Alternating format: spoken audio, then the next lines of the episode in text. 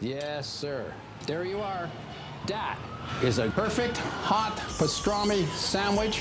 Fantastic. The man is a living legend. Look at the menu. At this very delicatessen, they named the sandwich after him. Midi sur TSF Jazz. Ce serait si merveilleux de vivre dans un monde où tout le monde aimerait le globi bulgare. Jean-Charles Doucan Daily Express. Direction les années 30 pour notre délit du jour. Pour son nouvel album, le Umlaut, Big Band rend hommage à Don Redman, l'un des premiers grands arrangeurs de l'histoire du jazz. Le résultat s'intitule The King of Bungle Bar et on en parle notamment avec le directeur musical de l'orchestre, le saxophoniste Pierre-Antoine Badarou. Bonjour et bienvenue. Bonjour, merci.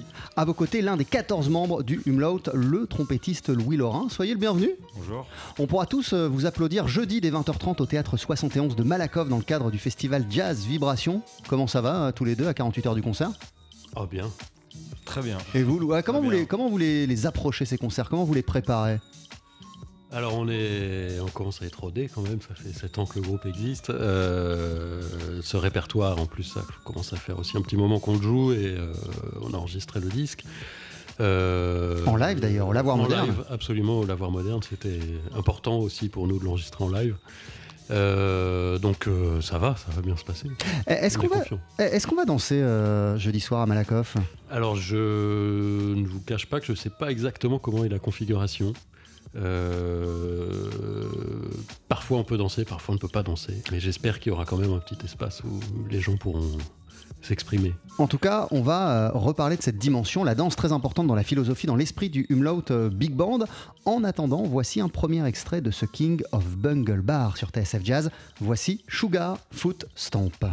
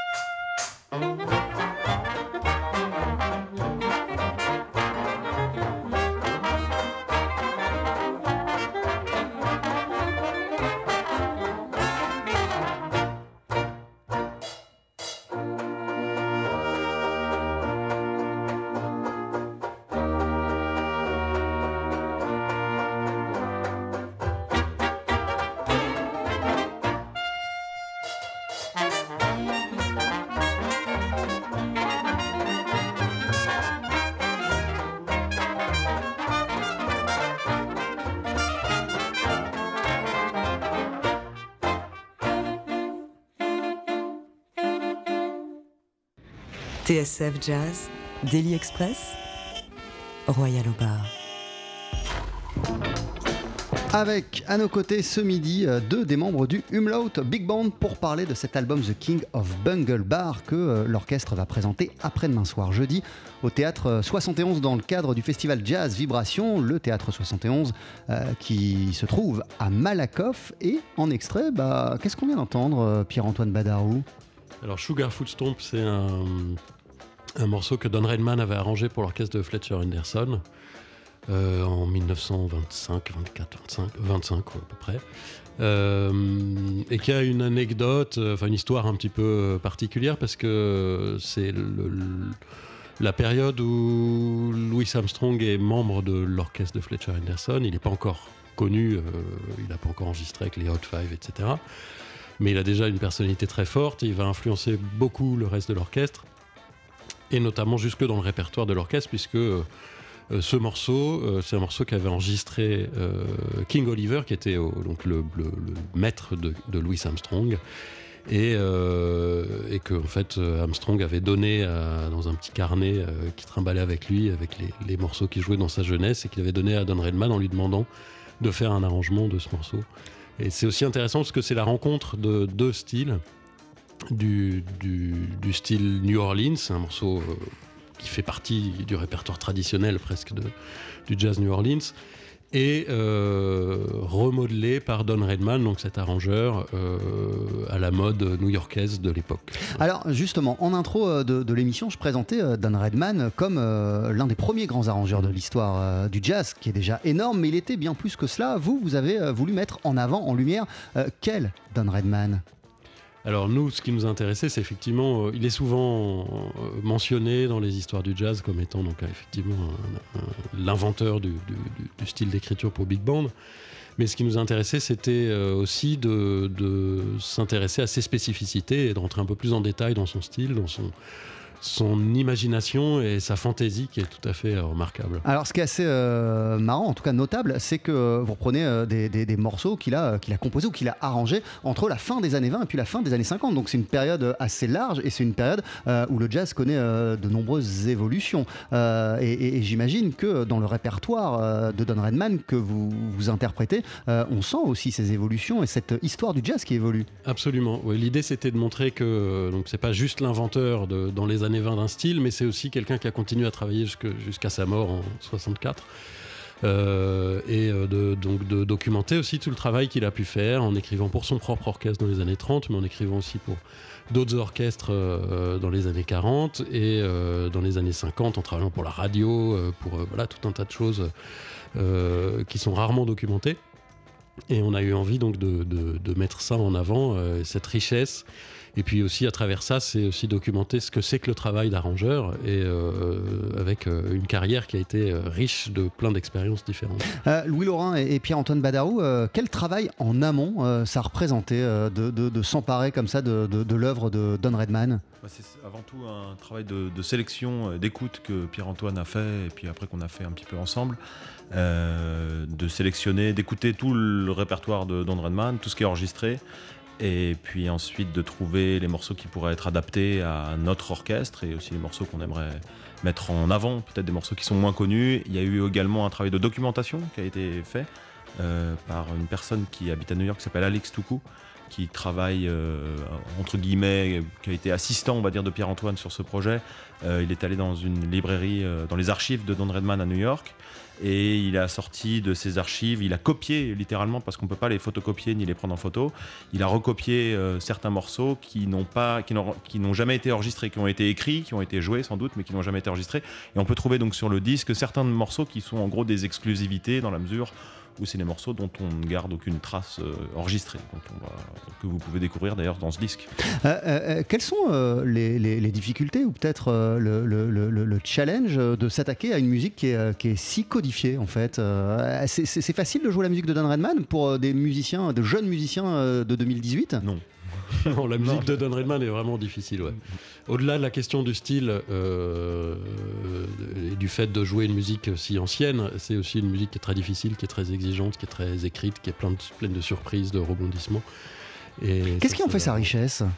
Euh, justement, ces, ces- ces surprises, ces cassures, cette inventivité euh, permanente au niveau de l'orchestration, euh, aussi au niveau du rapport entre les solistes et l'orchestre, euh, etc. Donc c'est- très très riche. Euh, L'album s'appelle The King of Bungle Bar. Je le disais, vous êtes en concert après-demain soir au théâtre 71 à Malakoff. Euh, je vous propose d'écouter un nouvel extrait de ce projet. On en parle ensemble juste après. C'est un morceau que bah, beaucoup de gens vont reconnaître.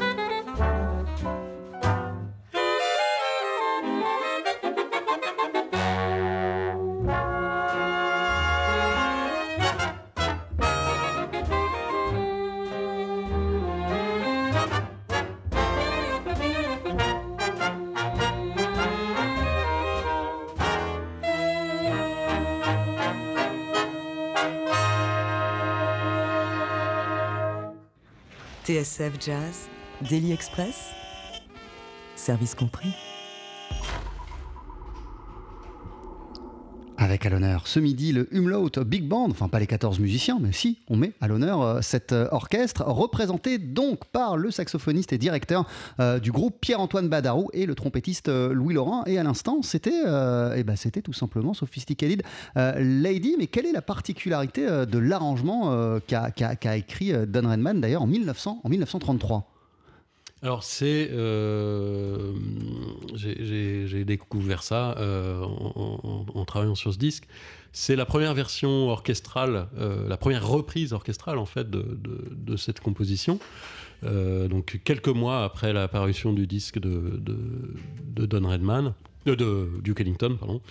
Redman en fait un arrangement orchestral qui est beaucoup plus sophistiqué euh, d'ailleurs que celui de- d'Ellington. Et c'est même intéressant parce que si on écoute la seconde version que va en faire Ellington quelques mois après celle de Redman, euh, il reprend des idées de, de Don Redman. Donc ça montre aussi la circulation d'idées et aussi le lien qu'il y avait entre ces deux musiciens. Euh, Redman qui était quand même un modèle euh, pour, pour euh, Duke Ellington quand il est arrivé à New York dans les années 20. Euh, le Humlot Big Band, il a vu le jour en, en 2011. C'était avec euh, quelles idées euh, de départ et quelles envies précises en tête que vous vous êtes rassemblés À la base, c'était, euh, euh, ça vient du Umlaut, en fait, ça vient d'un label qui s'appelle Umlaut Records, qui est un, qui est un label euh, parisien qui a été monté, enfin, en fait, pas que parisien, en fait, qui est basé entre Stockholm, Berlin et Paris. Et euh, c'était à l'occasion, le, groupe a été monté à l'occasion d'une fête pour euh, la fin du festival, un petit festival. Et Pierre-Antoine a eu l'idée de jouer cette musique donc pour organiser une soirée dansante avec nos amis et quelques proches, on va dire.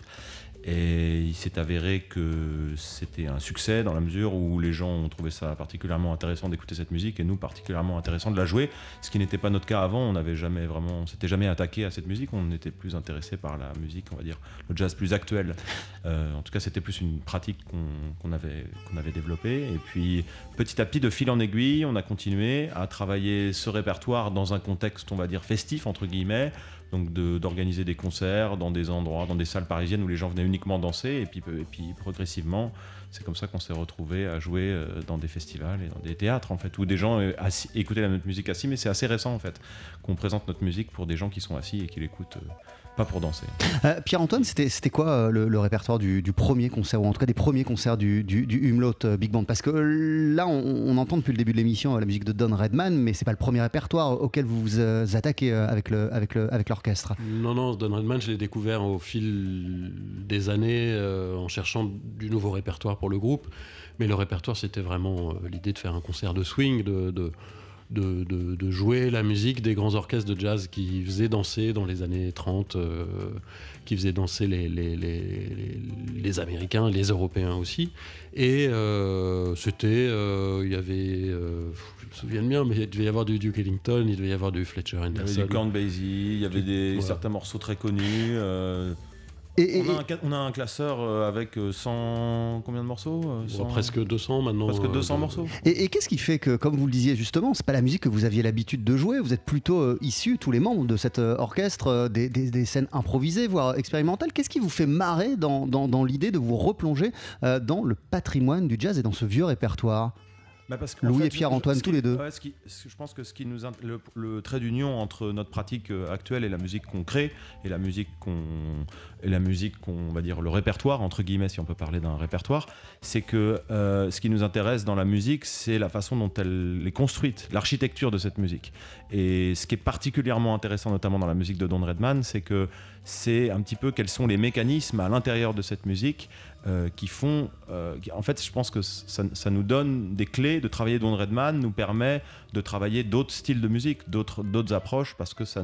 C'est ouais, c'est comme une, c'est comme un travail sur le sur la de- sur la construction en fait des. Des- de, de comment la musique est imbriquée, comment les sections marchent entre elles, et du coup, ça nourrit notre travail, euh, on va dire, euh, dans d'autres domaines. Et en ce qui vous concerne, Pierre-Antoine Badaro, au, dé- au- au départ, qu'est-ce qui vous a fait, euh, qu'est-ce qui vous a fait triper, qu'est-ce qui vous a fait marrer, ou en tout cas même qu'est-ce que vous avez trouvé intéressant dans cette idée de replonger euh, dans euh, des répertoires anciens? Moi, ce qui m'a, ce qui m'a, le, le- le point de départ, c'était vraiment tout simplement que j'ai découvert cette musique-là euh, à peu près au moment où on a fait ce premier concert, enfin un peu de temps avant, euh, que je connaissais assez mal. Et euh, moi, ce qui m'a, la première chose qui m'a C'est amusé- répertoires auxquels vous vous frottez, j'imagine, euh, dans, dans, dans, dans- en, dans- en école de musique. Pas tellement, pas tellement, non, non. C'est Euh, plus tardif en général. On- le jazz qu'on étudie euh, à l'école, c'est plus le jazz des années 50, le bebop. Ça commence avec le bebop, Mm. Charlie Parker. Mais en général, ce qu'il y a avant, c'est. C'est. c'est- Ouais, évoqué dans des cours d'histoire du jazz, par exemple, mais c'est pas euh, mis en pratique dans des ateliers. On se concentre plus en général sur oui, bebop, euh, hard bop. ouais. Et là, l'idée, c'était vraiment de. Enfin, moi, ce qui m'a plu, c'est- d'imaginer un concert de jazz euh, acoustique euh, pour faire la fête et pour danser. Ça, c'était euh, la première chose, je crois, qui m'a séduite. Et puis après, euh, c'est le pont avec nos pratiques aujourd'hui. Moi, je le vois dans tout ce qu'on fait individuellement, c'est qu'on cherche euh, des singularités, on cherche une originalité dans notre son, dans notre manière d'improviser, dans, tout ça. Et, euh, et finalement, ce travail avec le big band, c'est aussi une manière d'aller chercher des singularités. Alors là, on a fait un gros travail sur Don Redman, mais finalement, euh, je me dis, ça aurait pu être un travail sur un musicien des années 50, sur un musicien des années 70, enfin, j'en sais, j'en sais rien. Mais du coup, quelle, envie future ça, ça, ça vous donne là, ce projet autour de Don Redman Parce, de Don Redman, parce que c'est vrai que les, les albums précédents, c'était pas, c'était pas des répertoires uniques. Vous Non, vous intéressiez à plein d'arrangeurs et plein de compositeurs. C'était toujours thématique, euh, mais euh, pas consacré à une personnalité.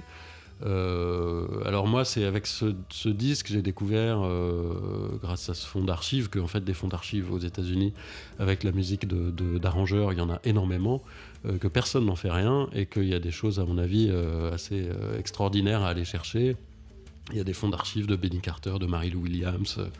de bon enfin voilà de plein plein plein d'orchestres de cette époque-là mais aussi des, années 50 euh, voilà donc c'est ça ça peut donner d'autres idées euh, voilà et on, on lâche pas aussi on a petit à petit euh, un, autre pan de notre répertoire qu'on a met en place qui est plus contemporain où là on met aussi euh, en œuvre dans l'orchestre tout notre travail de recherche, on pourrait dire, plus contemporain, plus pas forcément improvisé, mais plus expérimental aussi. Donc là, on est aussi en train de réfléchir à développer des, des répertoires euh, qui mettent en œuvre euh, ce- cet aspect-là. Des Et- compositeurs notamment qui sont vivants. D'accord. Euh, la, la- la- la danse, on l'a évoqué à plusieurs reprises. À quel point c'est essentiel et c'est au cœur de la musique que vous produisez avec le Umlaut Big Band? Ce que- je trouve intéressant d'avoir, euh, d'a- d'avoir, euh, de s'être confronté à la danse, c'est que d'une part, en fait, ça, le public qu'on a quand on fait, quand on organise des concerts où les gens viennent danser, c'est un public extrêmement mélangé. C'est-à-dire qu'il peut y avoir des gens qui viennent parce qu'ils aiment euh, la danse euh, swing ou qui, dans le cadre, on va dire entre guillemets, de ce- cette espèce de mode de revival de danse, mais aussi des gens qui viennent juste faire la fête et danser, euh, comme euh, il pourrait y avoir dans des clubs où les gens viennent danser en écoutant de la techno toute la nuit. Euh, ce qui fait que dans les, dans les, dans les concerts qu'on a, il y a, y, a des- y a des jeunes. Il n'y a pas que des spécialistes du Non, Charleston, il y a des jeunes du Foxtrot. qui aiment nos concerts aiment nos concerts parce que ça peut danser, parce qu'on joue 3 sets, parce qu'on joue longtemps, parce qu'ils peuvent boire des bières et faire ce qu'ils veulent. Il y a des gens qui adorent la musique. Alors des fois ça crée aussi des petits conflits parce qu'il y a des gens qui viennent pour écouter et il y a des gens qui viennent pour faire la fête. Et parfois euh, il y a des petits conflits entre les deux. Mais c'est du coup très intéressant de, pour, pour nous d'avoir en face de nous un public extrêmement diversifié, de jeunes, de pas jeunes, de plus vieux. Et je trouve que ça nous... ça ça, montre bien que cette musique, elle est entre guillemets euh, intemporelle parce que elle, permet de rassembler euh, énormément de gens. Même une personne qui connaît pas du tout le jazz, qui connaît rien du tout au jazz, encore moins le vieux style. Je pense que si elle vient écouter un concert du Umlaut Big Band, elle va pas s'ennuyer. Et, et Pierre-Antoine Badarou, euh, vous m'avez pas dit, vous, de quelle manière euh, ce que vous faites avec le Umlaut Big Band, euh, ça peut avoir une influence ou une incidence sur vos projets euh, parallèles, sur les, les- les- les- les- les projets que vous développez par ailleurs? Euh, bah, je, je suis- là, je rejoins complètement euh, Louis euh, dans, dans ce qu'il disait. hein, je suis tout à fait d'accord. C'est-à-dire que c'est euh, à la fois on se plonge de manière très avec une grosse loupe dans un dans quelque chose euh, voilà très précisément et on va en profondeur.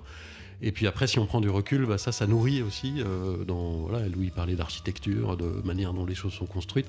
Ça peut donner plein d'idées aussi si on prend du recul par rapport à ça. Et une, une- une toute dernière question. Vous, vous allez me dire c'est un détail, mais peut-être que ça n'en est pas. cette musique, vous la jouez en costard cravate quand même. Pour Oui, quelle raison? absolument. Euh, et, et- et- et dans quel, euh, dans quel pas personnage, mais dans quel univers ça vous plonge d'être- de vous présenter comme ça au public? Alors moi, je, alors là, je, je peux répondre que personnellement, mais euh, moi, ça, me- ça me met pas dans un personnage en particulier, mais enfin, en tout cas, je me, je me, je me remets pas dans un contexte de l'époque ou, je ne sais quoi, mais ça m'aide à me mettre dans un personnage, ça aide à se sentir dans le groupe aussi, je trouve. A- Je pense que oui, c'est aussi une volonté de, de- Ce que je trouve intéressant avec la musique de Big Band, c'est pas forcément de la musique de soliste. En tout cas, surtout la musique de Don Redman, c'est-à-dire que c'est vraiment de la musique d'ensemble. C'est si vous regardez, vous écoutez le disque, il y a des, il y a peut-être, il y a des, les solos, c'est des tout petits, c'est des tout petits solos, c'est des petits personnages, des petits personnages dans une histoire qui apparaissent et qui disparaissent. Ils sont très courts et du coup, je trouve que le fait d'avoir une unité visuelle euh, je trouve que ça permet aussi de montrer que c'est vraiment de la musique d'ensemble dans laquelle les individualités s'effacent un petit peu au profit de ce projet collectif. Et je trouve que c'est un petit peu la spécificité euh, par rapport à tous les autres projets qu'on a du Umlaut Big Band. C'est un grand groupe dans lequel il n'y a pas vraiment de. Enfin, Pierre-Antoine est le leader, euh, on va dire, euh, c'est lui qui choisit les morceaux, qui oriente notre travail. Mais sur scène, il n'y a, pas de- a pas de personnalité qui, qui, qui sortent du lot. On est, on est, on- tout le monde est dans le, dans le même bain, on va dire. Et la- ce costume, euh, alors c'est sujet de débat hein, à l'intérieur du groupe. Il y en a qui sont pas contents, il y en a qui aimeraient jouer, j'en sais rien, en tongue ou je sais pas, mais De toute façon, si vous regardez de près, on a tous des costumes différents. hein. Il y en a même qui ont des costumes bleus. Mais ça se voit pas trop sous les, sous- sous les projecteurs. L'album s'appelle The King of Bungle Bar. Il est signé par le Umlaut Big Band. Vous êtes en concert après-demain, jeudi, à Malakoff, au théâtre 71. Ça commence à 20h30 et c'est dans le cadre du festival Jazz Vibration. Pierre-Antoine Badarou, merci beaucoup d'être passé nous voir. Merci. Euh, Louis Laurent, merci également. Juste après la pub, on écoutera un dernier extrait de cet album enregistré au Lavoir moderne parisien. Ne bougez pas. 12h-13h, Daily Express sur TSF Jazz. Aujourd'hui, moule marinière, foie gras, caviar, cuisses de grenouille frites ou alors tarte au poireau. Jean-Charles Doucan. Venez-t'en.